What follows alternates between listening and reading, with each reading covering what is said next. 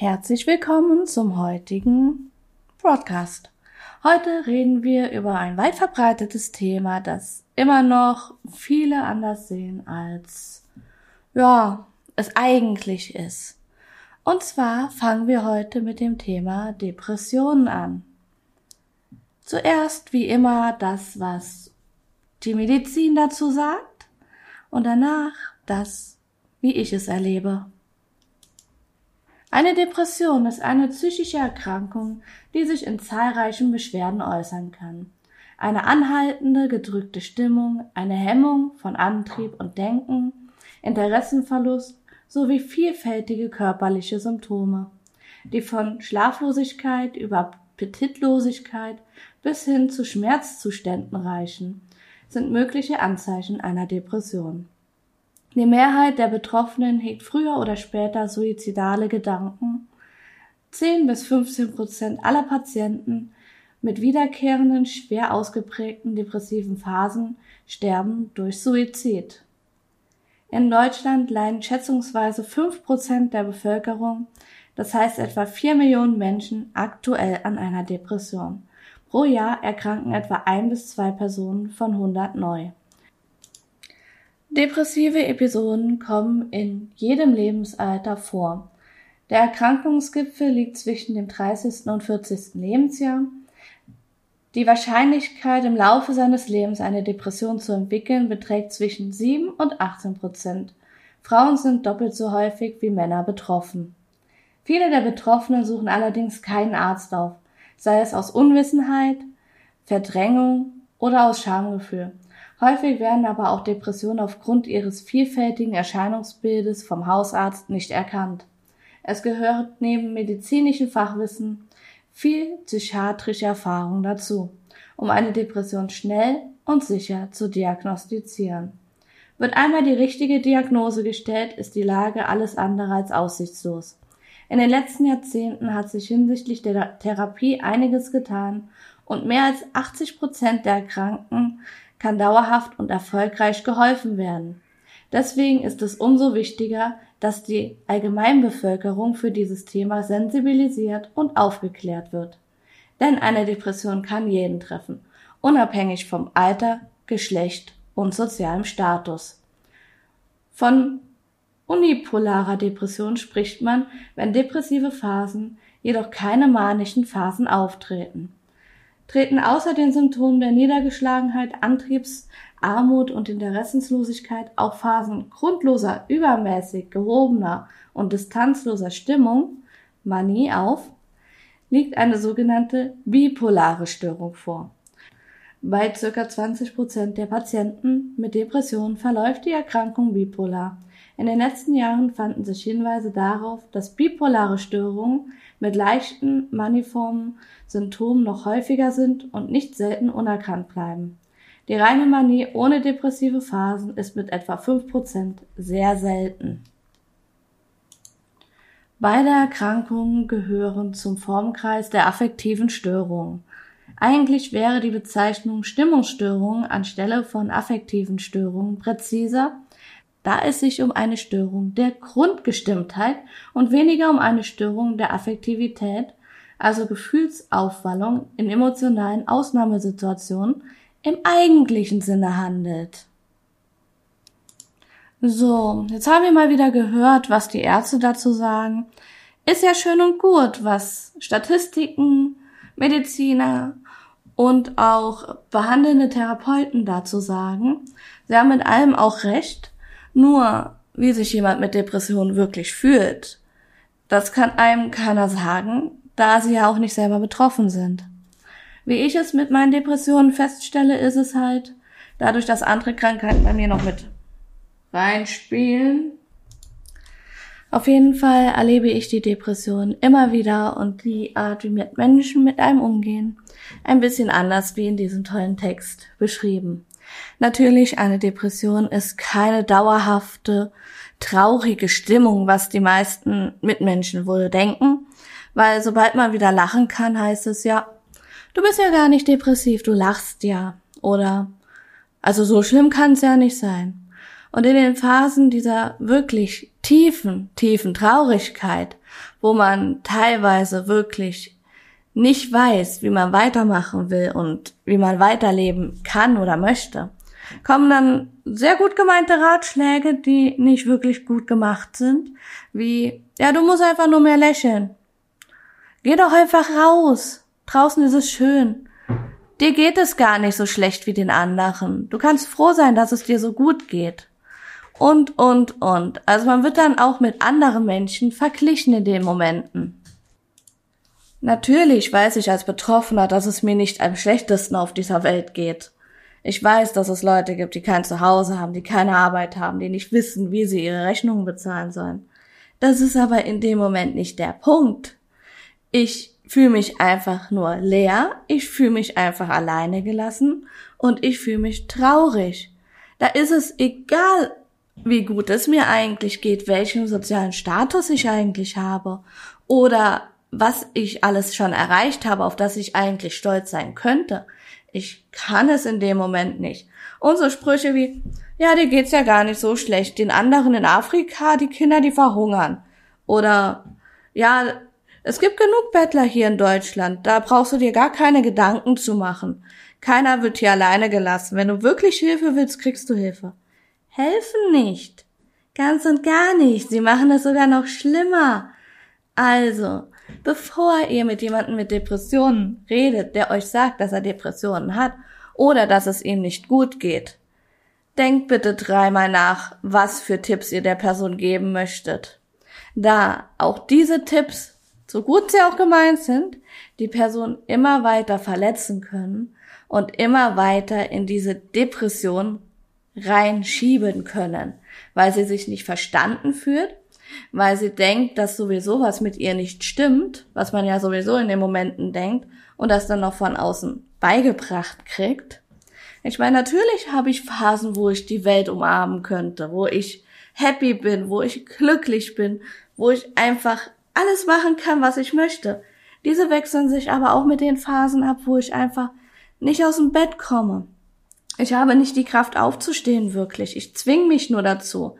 Das nennt man dann eine funktionale Depression, weil ich funktioniere nur. Ich lebe nicht in dem Moment, ich funktioniere in dem Moment. Das heißt, ich mache nur das, was wirklich von mir erwartet wird und nicht das, was ich eigentlich machen möchte, beziehungsweise was ich eigentlich brauchen würde. Und zwar mir Ruhe zu gönnen. Ich gehe während meiner funktionalen Depression jeden Tag arbeiten. Ich bin dann nicht krank. Auf der Arbeit habe ich dann ein Lächeln, bin gut gelaunt, bin glücklich. In mir drin sieht es aber ganz, ganz anders aus. Und ich gestehe es mir nicht ein, wie es in mir drinnen aussieht. Einfach aus dem Grund, weil wenn ich es mir eingestehe, ich genau in dem Moment zusammenbrechen werde. Also, Zähne zusammenbeißen, Krone richten, auf zur Arbeit gehen. Zu Hause dann sich ins Bett legen, wenn man wieder heimkommt und einfach nur Ruhe haben wollen und schlafen können. Egal wie hell es draußen ist, egal wie schön es draußen ist, egal was ich eigentlich den ganzen Tag noch machen müsste. Dementsprechend bleiben dann aber auch Dinge liegen, die mir eigentlich gut tun würden. Wie zum Beispiel bleibt dann der Haushalt liegen.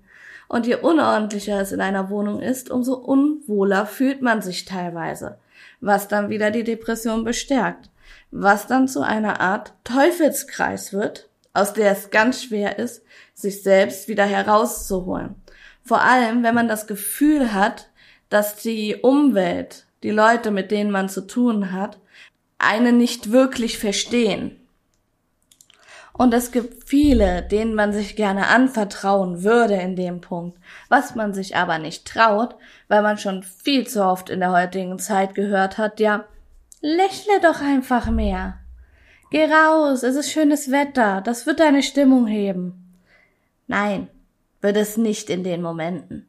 In den Momenten wird es einfach nur dafür sorgen, dass ich mich zu etwas gezwungen fühle, für das ich gar keine Kraft habe und dass ich es nur durchziehe, um jemand anderen glücklich zu machen und nicht, um mir selbst etwas Gutes zu tun.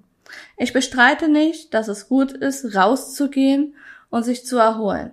Ich bestreite aber, dass es gut ist, jemanden, der gerade am Tiefpunkt angelangt ist, gefühlsmäßig und auch von seinem seelischen, empfundenen Wesen, zu sagen, alles halb so wild, du stellst dich nur an, geh raus, es kann gar nicht so schlimm sein. Das wiederum ist nämlich ganz, ganz schlimm. Zu den Punkten kommen dann noch die Sorgen und die Ängste, die auftreten, je nachdem, wo man aufgewachsen ist oder wo man auflebt, in welchem Umfeld. Dass zum Beispiel, man hat sich entschieden, man geht jetzt zum Psychiater oder zum Neurologen, je nachdem, wie man ihn nennen will, und lässt sich da diagnostizieren und Medikamente verschreiben. Weil es gibt Medikamente gegen Depression, Antidepressiva. Natürlich haben die Dinger auch Nebenwirkungen noch und nöcher, aber das ist jetzt mal beiseite gestellt. Es gibt die Möglichkeit, sich diagnostizieren zu lassen. Es gibt die Möglichkeit, dafür Medikamente zu bekommen. So. Jetzt hat man sich entschieden.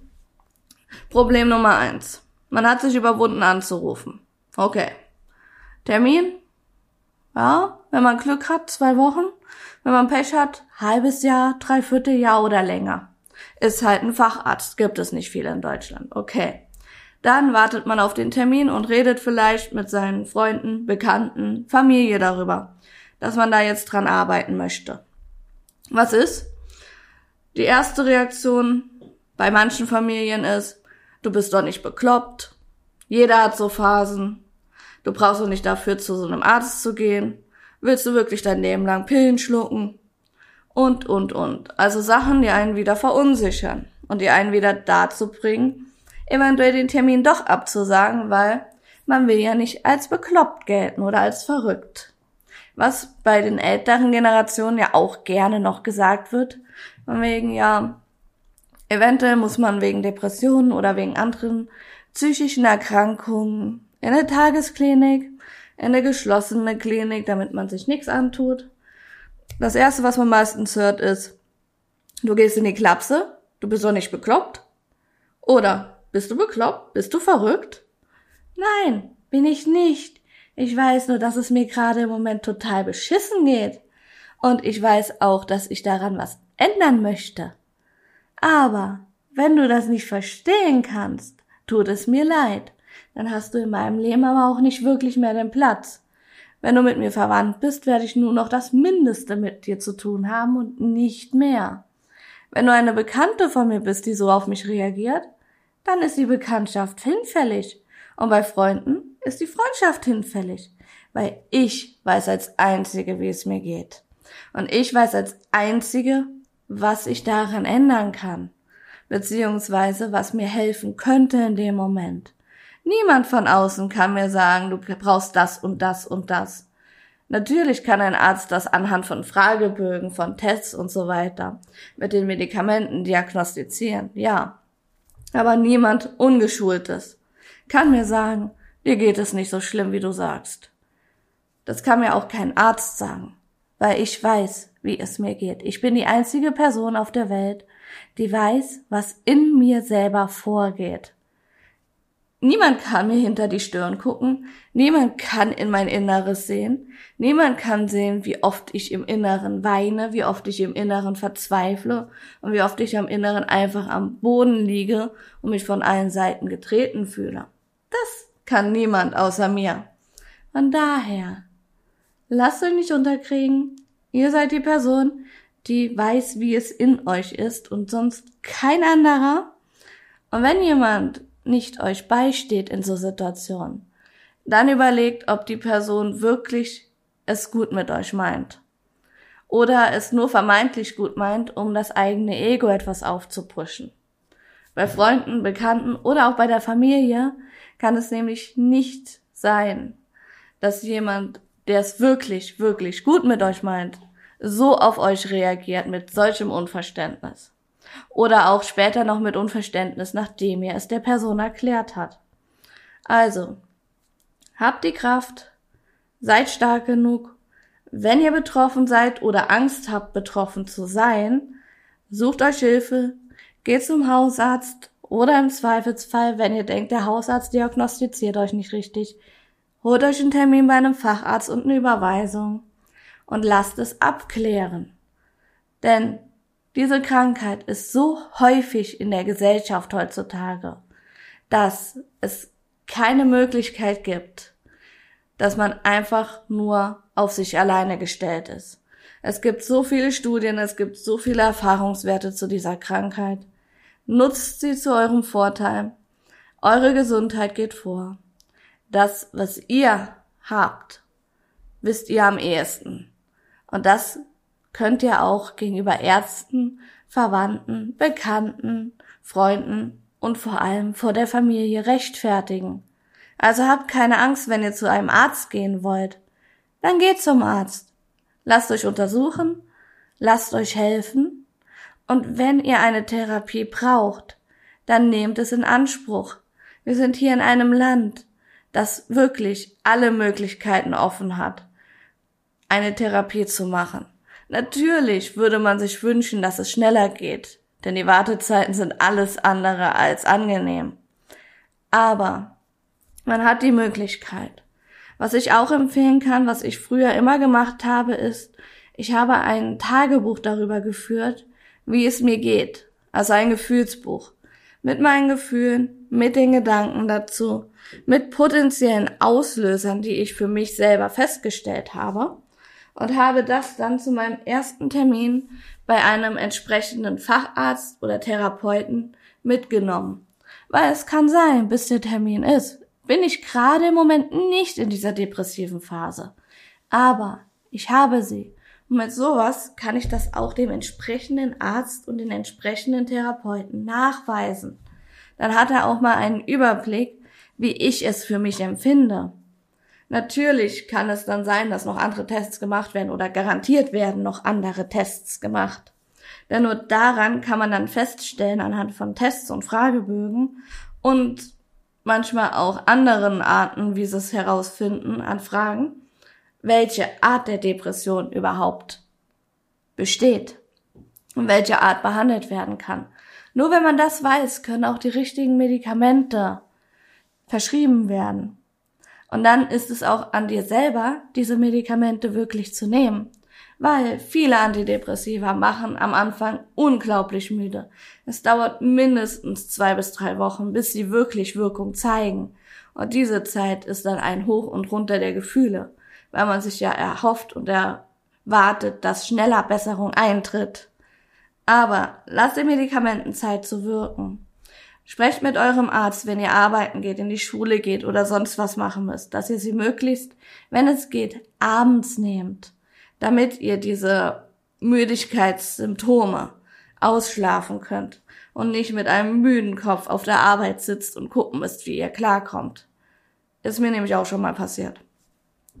Auf jeden Fall ähm, haltet euch dann auch an die Dosierung, haltet euch daran, wann ihr sie nehmen sollt oder generell spricht mit dem Arzt, wie schon gesagt, wann ihr sie nehmen sollt, ab.